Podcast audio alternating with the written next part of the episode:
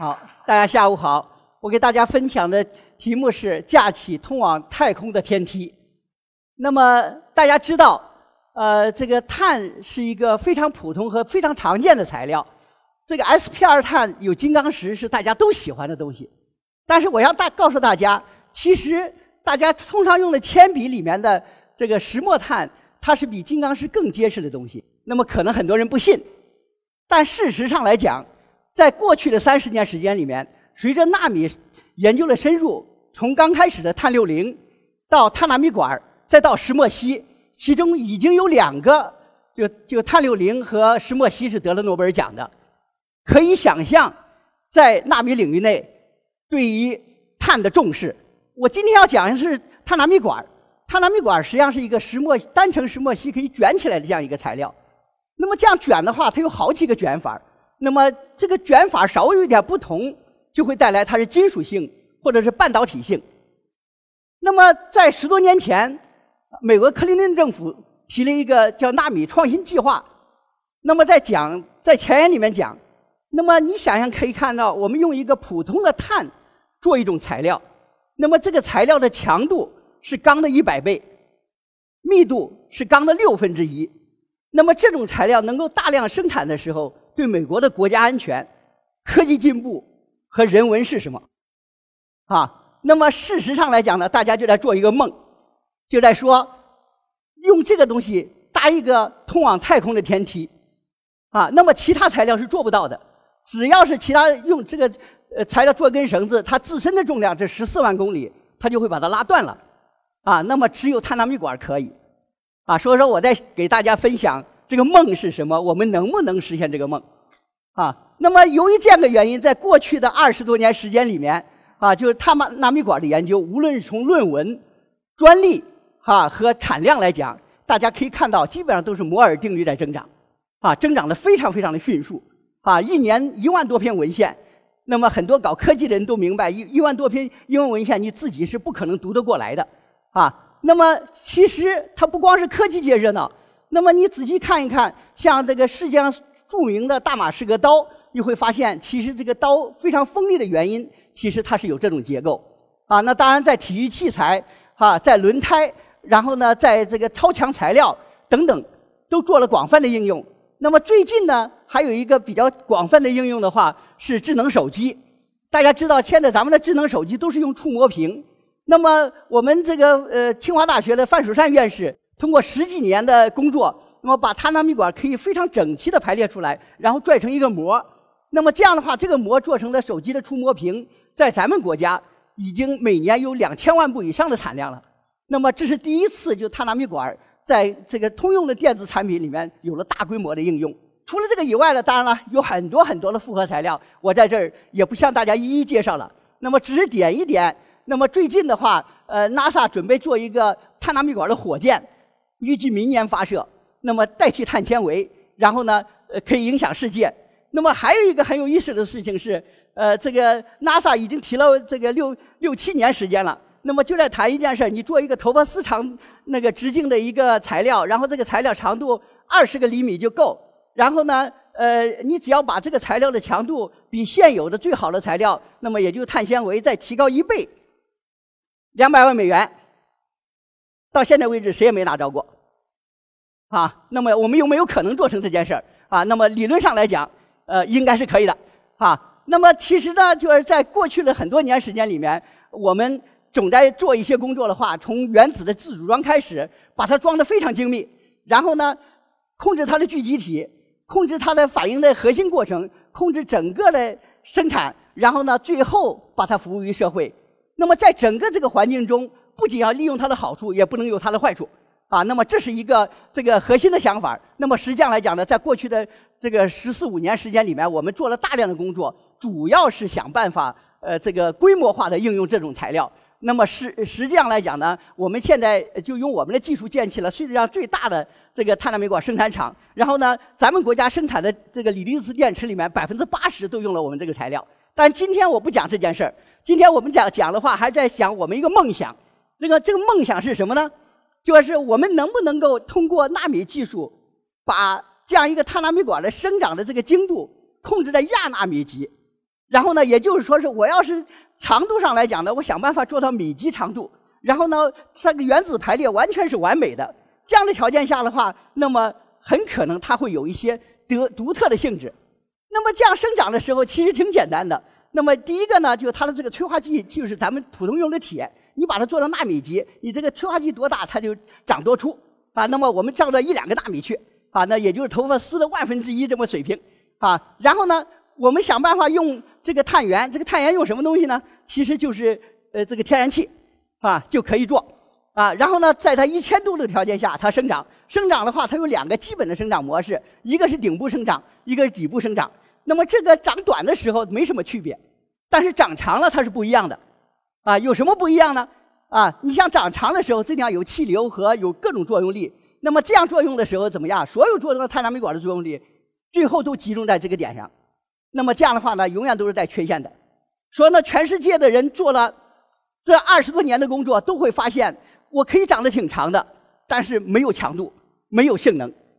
那么有没有本事这样长出来呢？长很长呢？让它有很好的性能，那么这是我们关心的。那么这样做好了性能了以后，我们才有可能做到一个这个呃通往太空的天梯。然后呢，这个天梯真正是有强度的啊。那么实际上来讲呢，我们在过去的这个十多年时间里面的话，做了大量的工作，就是怎么样想办法长。我们首先发现，哎，其实加一点水进去，它就可以长得很快。那么快到什么程度呢？啊，就是每秒八十个微米，那么就每秒长个头人头发丝的距离。啊，大家不要以为这个小。啊，那么你算算就知道，跟你头发是长的速度相相比的话，它高出去了这个一万倍的样子，啊，那么跟我们工业的这个生长一些东西相比的话，它也是可以高出一百万倍，啊，那么这是一个相当快的一个速度了，而且它可以很稳定，呃，那个不重要，但是我们会发现，你要想长长，它永远是短的多，长的少，啊，然后呢就在想有什么本事控制住这件事儿，啊，那么我们就就仔细的研究，会发现有些时候它就会长长一点，有的先长得短。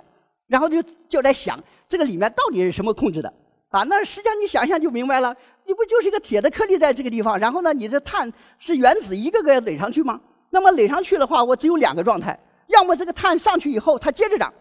要么这个碳上去以后它就死了，不长了，对不对？那么如果我们要认为这两个状态就要是它在整个生长过程中都都是不变的啊，那么就只有一个因素控制着它啊，那么也就是它的生长因子。啊，那么它要生长因子它的越高，那么它的这个活性越好。那么我们就仔细看，会发现，你看，这是点是我们的实验点，那么这条线就是这个生长因子线。那如果你这个生长因子比较高，你马上就可以长得很长，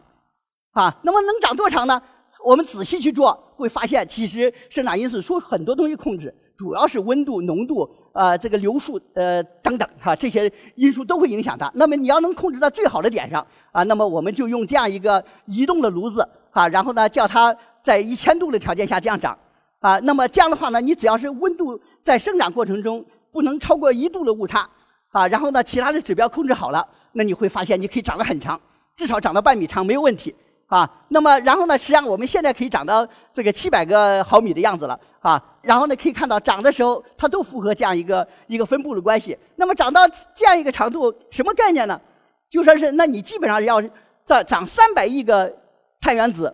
只能有一个碳原子在捣乱的，叫它失活了，你才能长这么长，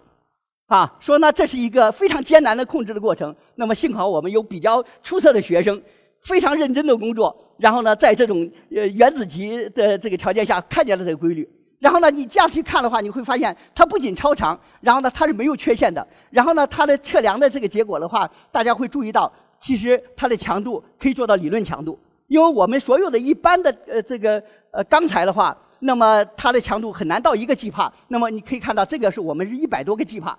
啊。那么其实在这之前，全世界的人很多时候也做过这个测量。那么这个测量的话，都发现实实际上来讲呢，在微米级的长度上，它可以到三十个 G 帕的样子，啊。那么我们就发现，其实我们这个这样长出来这个管就能做到一百多个 G 帕，啊。那不仅是这样，那么我们在想。它是不是结构完美呢？然后呢，我们学生又做了一个非常仔细的工作。那么这样是长了一个一百根厘米长的这样一个碳纳米管，我们搬成了几块然后呢，看一看这一块上面的这一根碳纳米管是什么样子。大家可以看到是个三 B 的。然后我们打个电子衍射，可以确定了结构。然后呢，我们做了五十个毫米以后，然后再看看它取出这一块来，然后再跟大海捞针一样捞出来这个管是什么样，然后再打个眼电子衍射出来。然后呢，当然了，我们可以打好几个。当然，五十个这个毫米是什么概念呢？大概长五十亿个碳原子啊。那么这样的情况下，我们发现其实它都是这样一个非常完美的呃这个碳纳米管的结构。然后呢，它的就是这个螺旋桨是不变的。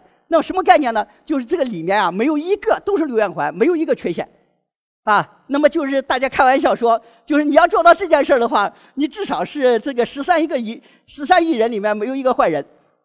啊，你做到这个，哎，有的线就实现了，啊，那是你说你实现了又怎么样？那么我们再仔细看，啊，就说是，那么如果是我们把这个管的话，跨一个缝，那么这个缝是毫米级长度，啊，然后呢，我们想办法这个缝上面的话，就熏上一些呃这个二氧化钛上去，那么大家可以看到，这个二氧化钛是个微米级的。然后呢，就是咱们的白颜色，啊，然后呢，这根这是这根碳纳米管，啊，那么这样的话呢，你用你肉眼就能看见这个纳米级的碳纳米管了，啊，那么实际上来讲，其实强度它也很高，啊，那么然后呢，不光是这样，这样的话呢，我们就可以把各种各样的碳纳米管，就是纳米级的玩意儿，就在这个呃肉眼就能看得见了，啊，不光是这样，大家可以看到这个碳纳米管可以随着音乐跳舞，啊，然后呢，不仅能跳舞，啊，那么我们就发现。其实，呃，它可以就要是这个随动的条件下的话，啊，主要是可以震动两亿次不断。然后呢，它可以这个很大的这个这个幅度，像一个超级的弹簧，它不坏。然后呢，实际上这个挂的这个二氧化碳的重量是这根碳纳米管的两万倍的样子，它根本不弯曲。然后呢，你只能吹气的时候它才能动，啊。那么这样的办法的话，我们就可以测毫米级长度上这个碳纳米管的强度到底怎么样。那么我们发现还是一百个 G 帕。然后百分之十七的断裂伸长率，那么一般来讲，刚刚百分之三它就会全拉断了。那么我们可以百分之十七，也就是说你可以注意到它这个超级的这个橡皮筋儿。那么这个橡皮筋儿到了什么程度呢？用它去做机械储能，然后呢，它可以做到这样个级别。那么大家可能对这个级别没有印象，但是呢，大家知道锂离子电池，那么它它的这个储存的机械能的能量的话，是锂离子电池的五倍啊。那么什么概念呢？你用个手指头粗的这样一根碳纳米管绳子。哈，然后呢，你把我们的这个高铁，就要是呃这个三百五十公里跑的高铁，然后呢两公里长，你给它拉住，你都可以，就是它的能量全吸收回来，然后呢你再松开了弦，它还能再弹出去，它就有这么大能力啊。那么你大家可以注注意到了这些能力的原因，都因为完美超长的这个结构所带来的哈。那么呃你不能有缺陷，你只要有缺陷就完了啊。那么这是我们注意到的。那么这样的话呢，我们有了这个材料，我们说，那么我们用这个材料去做天梯的时候，就比美国人设想的好了啊！你可以看到他们在说的是，它是三十个 G 帕的强度，是微米级长度上测量的。然后呢，他讲想做到的是一个一米宽，然后呢，这个这个零点一一个毫米厚的这样一个袋子哈。然后呢，呃，这样的话呢，它要二十吨重，然后呢，花一百亿美元。当然，他喜欢快速做出来，现在还不容易。当然，我们就发现，其实我们有一百一百二十个 G 帕的强度，然后我们一定可以做到半米了，这样三到六吨重就行了，哈。那么这样的情况下的话，大家可以做到，至少是我们往这个梦想前进了一步，啊。那么实际上来讲还不止这些。那么我们还在想，最近的话拿着这样一个材料去做，还会有更大的发现。那么发现的一个原因呢，就会发现这个在宏观尺度下面，大家知道永动机是不存在的。啊，但是在微观尺度下存在的，你看咱们的这个气体分子运动，它涌动呢，你根本不用给它加能量，它不会耗散掉，啊，那么有没有办法叫我们宏观上永动机可行啊？啊，那么这个看似不可想象，那但是呢，实际上来讲呢，这件事儿呢，呃，在过去的一些年里面，有了还是突飞猛进的进展。那么一种进展的话，大家会注意到，其实在两个固体的表面上，它，你比如说我是石墨，它有两个最基本的模式。那么一个模式的话，如果是这个材料是全都相同的，排列一样，那么它在滑动的时间，那么经常有一个叫做公度的关系。那么这个时候的话，它的阻力是特别大的。这也是为为什么我们的轴瓦从来不能用同一种材料来做啊。那么呃，轴瓦和轴呃一般来讲要分开的。但是呢，你要戳个角，它就是个非公度状态。那么主要是它原子原子之间的这个相互作用的问题。九零年的时候，一个日本人就提出来，如果你是非公度的这个呃固体表面，有可能它的摩擦力很小，但小的多少，大家没数啊。那么我们就去做了一个实验，有没有可能这样？那么叫碳纳米管在这里面滑，如果你保证这两根管的这个呃螺旋桨就是是不一样的，然后呢，呃是结构完美的管，那它可能永远震动下去，啊，那么我们就仔细在做实验的时间就发现，其实有的时候就会出现，啊，就是这样的话，我们的毫米级长度的管砰一下就弹起来了，然后我们仔细做测量，就发现我可以拽出很长很长来，基本上没有作用力，啊，那么小到什么程度呢？啊，就是我厘米级的这个长度上拽出来，拽十亿根这个碳原子出来，然后呢，它的只有一个大扭，什么概念呢？一个公价的键的力量都超过这个，啊，那么然后呢，它只是克服了石墨表面的力量，啊，那么我们这样的话呢，我们做测得的这个摩擦力的话，比现有所有的报道里面小四个数量级，啊，那么大家想是不是我在厘米级长度上做到了只有克服表面的力量？那么表面克服表面的力量跟这永动不永动没关系。说呢，从这个角度来讲，那么给大家带来一个希望，将来有可能会做成以前我们梦想想实现的东西啊。那么当然了，它这里面还有很苛刻的条件和原因，我就不详细讲了。呃，但总的来讲，大家会注意到，就是如果我们追求卓越、追求完美，把材料做到极致，那么我们可以实现我们的梦想。谢谢大家。